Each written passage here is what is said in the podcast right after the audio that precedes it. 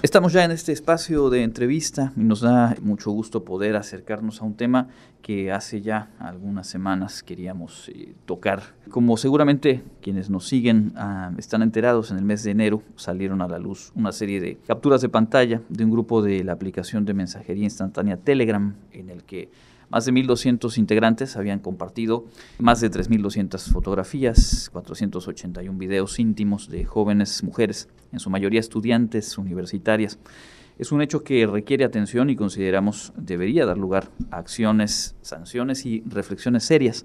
Por ello, hoy nos da mucho gusto poder platicar con el doctor Sergio Moreno Cabrera, terapeuta e investigador independiente. Bienvenido y gracias por acompañarnos. Al contrario, Andrés, a ustedes, muchas gracias. Me parece que es básico iniciar desde definir esta práctica, eh, el sexting, en función de lo que después fueron decidiendo terceras personas con el material que se les había compartido. Cuéntanos, por favor. Bueno, en principio, sí, sexting tiene que es la combinación de palabras que tienen que ver en inglés con sexo y con texting, ¿no? Como con mandar mensajes con contenido sexual. Y creo que es importante pensar esto quitando como lecturas morales de blanco, negro, bien o mal, porque son prácticas, eh, las prácticas sexuales, las prácticas eróticas, sexoafectivas son y han sido siempre diversas, han estado siempre, han encontrado sus medios de expresión a lo paso de la historia. Esta es una de ellas ahora con los medios digitales y que ello exista no significa justamente que se vulnere o que se exhiba o que se afecte a alguna persona. Entonces el sexting tiene que ver con el intercambio de imágenes o videos de orden íntimo, corporales, sexuales, en donde el principio fundamental es hay como un acuerdo y un respeto de que es entre las personas que acuerdan ese intercambio, ¿no? Y ese es justamente eh, el factor que se rompe, ese acuerdo de confianza, cuando eh, se pone a circular ese material por una de las dos partes que recibió y que pues ya no tiene el consentimiento para compartirlo, ¿no? Exacto sí valga checar que todas las personas, jóvenes o adultos, adultas interesadas en conocer más de esto, hay muchas, muchos grupos, muchos muchas colectivas, muchos sitios incluso en internet que recomiendan cómo hacer un sexting seguro, ¿no? Por si hay dudas, ahí está también la información. Y que es fundamental porque como bien dices, es, es una práctica que existe y que no tendría por qué eh, ser vulnerada en función de, de, este tipo de, de decisiones posteriores. Se devela un caso como este y hay una tendencia a situar la responsabilidad en las chicas que pueden haber enviado estos contenidos en primera instancia. ¿Y qué pasa con la responsabilidad de los varones que son quienes, en este caso y en muchos otros, comparten este material sin, sin ese consentimiento? Sí, y fíjate, Andrés, esto es bien, bien, creo que central porque solemos en los casos de violencias de género, que ahorita igual explicamos brevemente a qué nos referimos con esto, pero en los casos de violencias de género solemos ver siempre a la víctima y poner el énfasis en ella, qué hizo, qué no hizo, y surgen explicaciones, ¿no? O interpretaciones como se expuso, se puso ahí, cómo no se cuidó.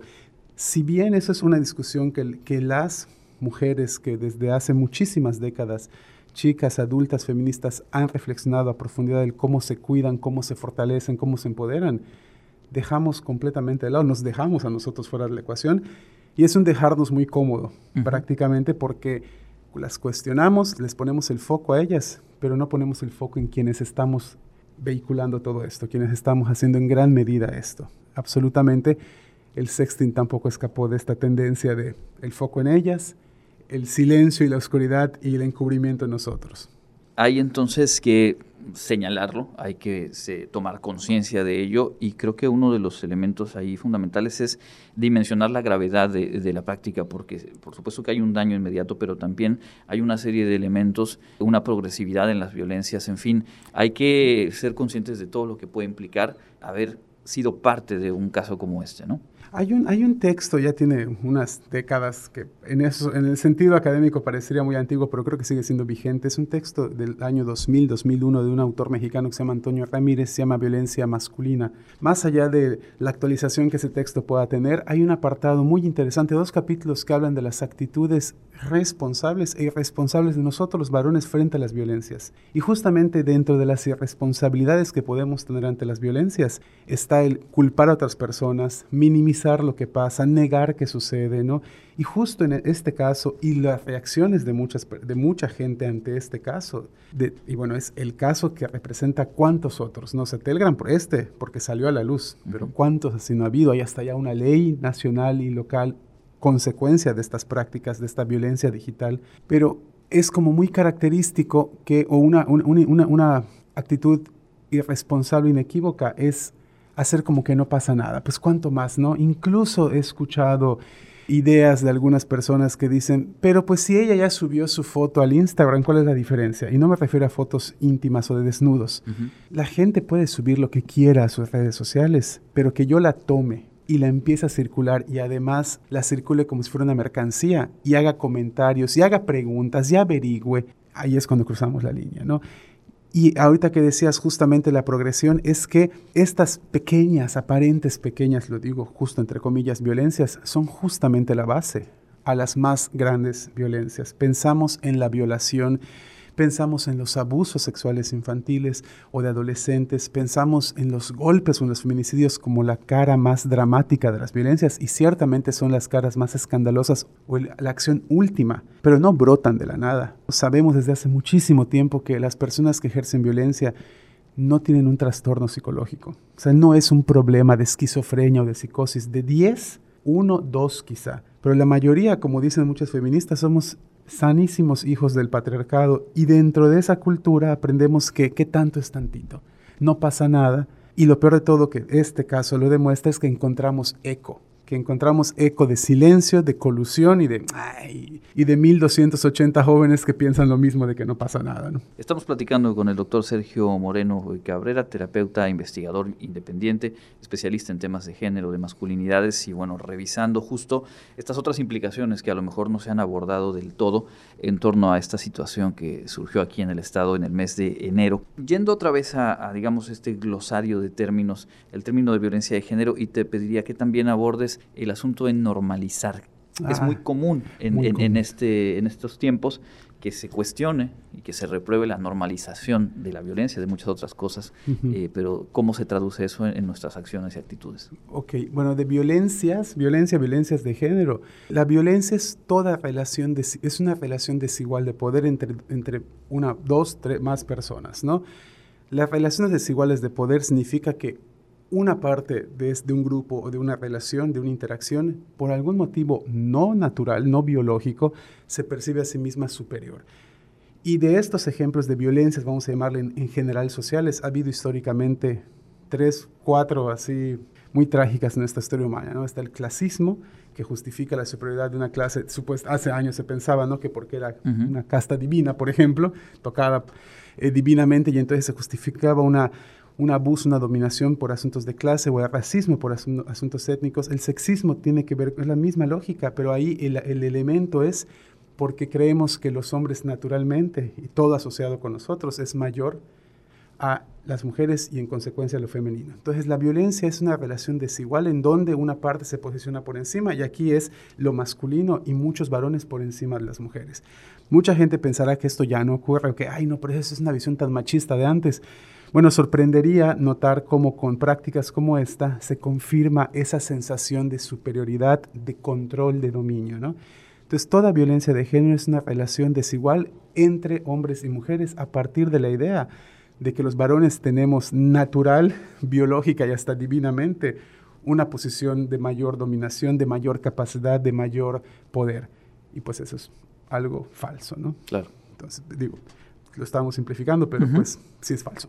Totalmente. y este y bueno, se expresa a través de diferentes formas de violencias de género, a nivel físico, a nivel emocional, a nivel económico, a nivel sexual y esta de forma digital, porque aunque hombres o mujeres podamos, aunque todas las personas pues podamos estar expuestas a que nuestras fotografías íntimas queden, em, se hagan públicas, nos vulneren en ese sentido, pues los números no mienten y son muchas más mujeres, ¿no? Y esto no es por va de nuevo, no es porque sean mujeres, sino porque cultural e históricamente tenemos un mayor juicio social, moral contra la sexualidad de las mujeres. Entonces es mucho más común que las crucifiquemos públicamente cuando se muestran, cuando dicen, cuando hacen, a cómo nos va a nosotros los varones. Entonces, por eso es una violencia digital de género, ¿no? Y porque sucede ahora en el campo de lo digital.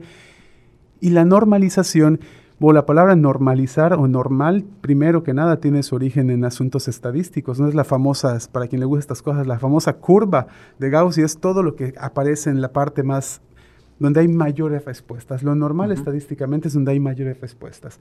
Pero aquí no nos referimos a normal en tanto eso, sino cómo vamos haciendo algo que no es común o que no tendría que ser común, vamos permitiéndolo y lo vamos justamente justificando, aceptando, volviendo cotidiano a pesar de sus implicaciones. Entonces, cuando hablamos de normalizar algo en estos tiempos es, y por lo tanto desnormalizarlo, es la actitud de ver algo común, lo que no tendría que serlo, ¿no? Como si hacer estas bromas y estas violencias y estas discriminaciones fuera adecuado y mucha de la tendencia actual desde, desde hace varias décadas, producto de las luchas pasadas también feministas, es cuestionar esa normalidad, dejar de verlo como algo normal, las desigualdades, los abusos y estas acciones. Y justo eso cruza totalmente con el asunto que ya mencionabas antes, en estos silencios entre hombres, en esta colusión, que finalmente no se puede entender un grupo con ese número de participantes durante mm. largos meses eh, compartiendo material,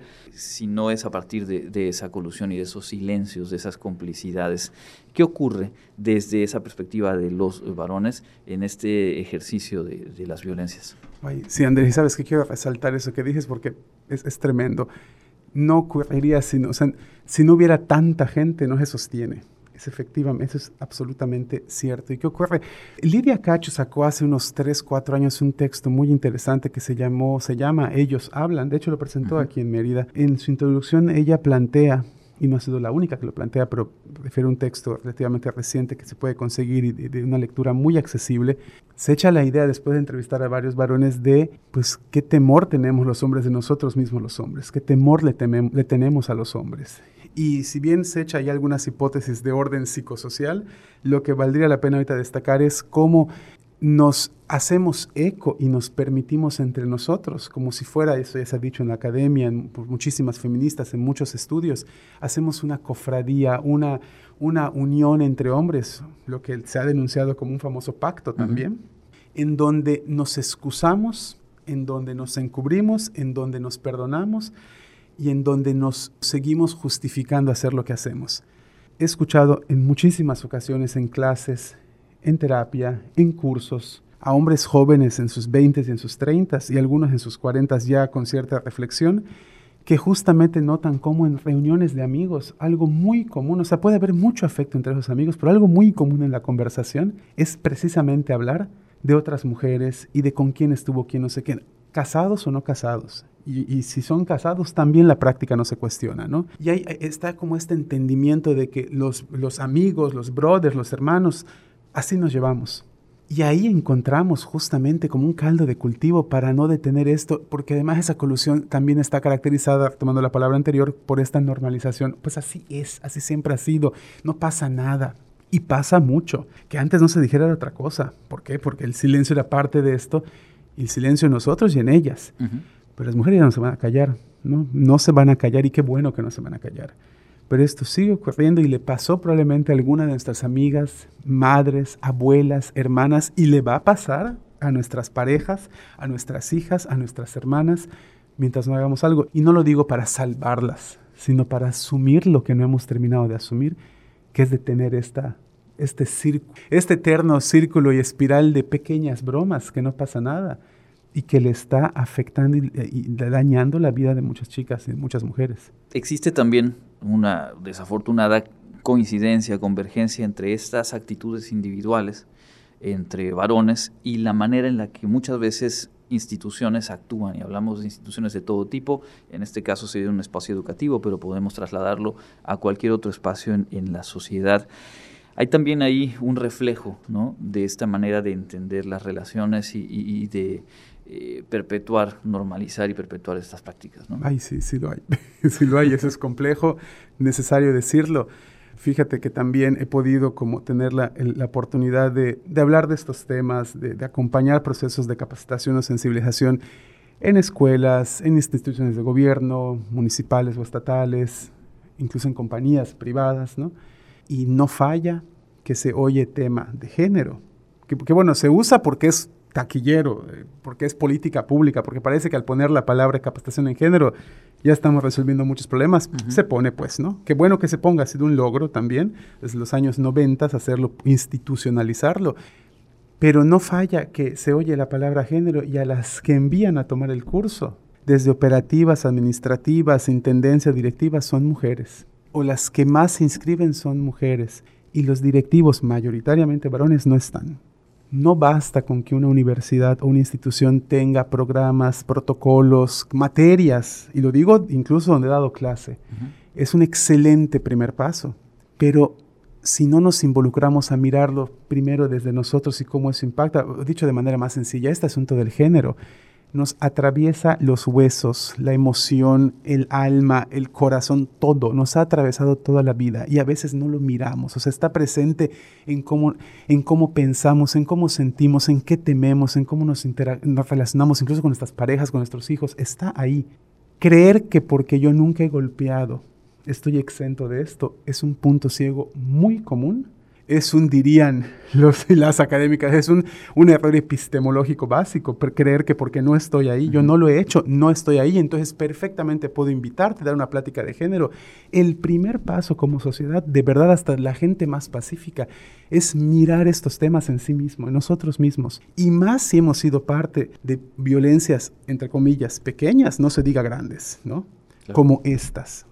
Y si directores, profesores, estudiantes, coordinadores no toman estos espacios, no los piden, no van a consejería, terapia, y parece que estoy vendiendo lo que hago y no, con, quien sea, donde sea, pero lo creo fundamental porque tenemos un punto ciego enorme ahí, o un verdadero punto ciego de no mirarnos por creer que le, les toca a ellas. Las compañeras llevan haciendo esta chamba por lo menos desde hace, bueno, en nuestra historia contemporánea de cinco décadas, seis décadas, pero por más de un siglo. Y ahí estamos nosotros como, dicho sea de paso, reaccionamos cuando es marzo, reaccionamos cuando es noviembre, pero literalmente para decirles exageran, ay, ¿por qué marchan? Pero el resto del año los hombres no decimos nada. Y no decimos nada por este punto ciego, porque no hemos visto cómo nos interpela. Y esto no es exclusivo de la persona, como bien dices, está en las instituciones y creo que por eso a veces no se concretizan muchos logros, porque está en esos puntos ciegos de quienes dirigen. Y más, lo digo así tal cual, si son varones. Queremos agradecerte mucho este tiempo. Nos parece fundamental eh, abordar este tema desde ese enfoque precisamente y pues a reserva de algo más que quisieras agregar, te diría aquí creo que lo fundamental pasa por un llamado a la responsabilidad, a revisarnos eh, todos en nuestras prácticas, en nuestras formas de entender las cosas y en estar dispuestos a, a transformarlas desde ese cuestionamiento algo que quieras agregarnos, Sergio. Pues solo subrayar esto que dijes, oye, así nos hacemos, nos hacemos doble voz acá porque coincido mucho, Andrés, y agradezco la verdad la oportunidad de la universidad en este centenario por seguir hablando de estos temas. Totalmente, nos urge responsabilizarnos, responsabilizarnos de no solamente cuando nos sacan a la luz, contestar por defendernos, responsabilizarnos para cuando esté en el grupo de WhatsApp de mis amigos de la secundaria o de la prepa, decir lo que está pasando, no quedarme callado. Hay quienes dicen, bueno, sí vi la imagen, pero no la reenvié. Uy, nuestro silencio es, es exactamente el permiso de seguir haciendo esto. De cuando estoy en una reunión y oigo la broma y no digo nada, es que nos toca empezar a incomodarnos. Es horrible y parecerá que estamos, hay mucha gente que se escandaliza de que haya ninguna broma es posible. Estas no son pequeñas bromas.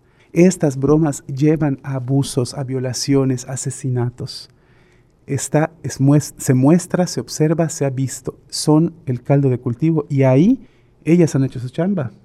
Meses como hoy nos lo recuerdan, nosotros nos estamos tardando. Entonces, una atenta invitación a que nos hagamos cargo de nosotros, de, lo que pensamos, de lo que sentimos, de lo que hacemos, pues porque le, le falta al cambio social nuestra parte de la ecuación. Pues eh, no le cuenta, muchas gracias. Al Sergio contrario. Moreno Cabrera, terapeuta, investigador independiente, especialista en temas de género y masculinidades, hoy platicando aquí en Contacto Universitario.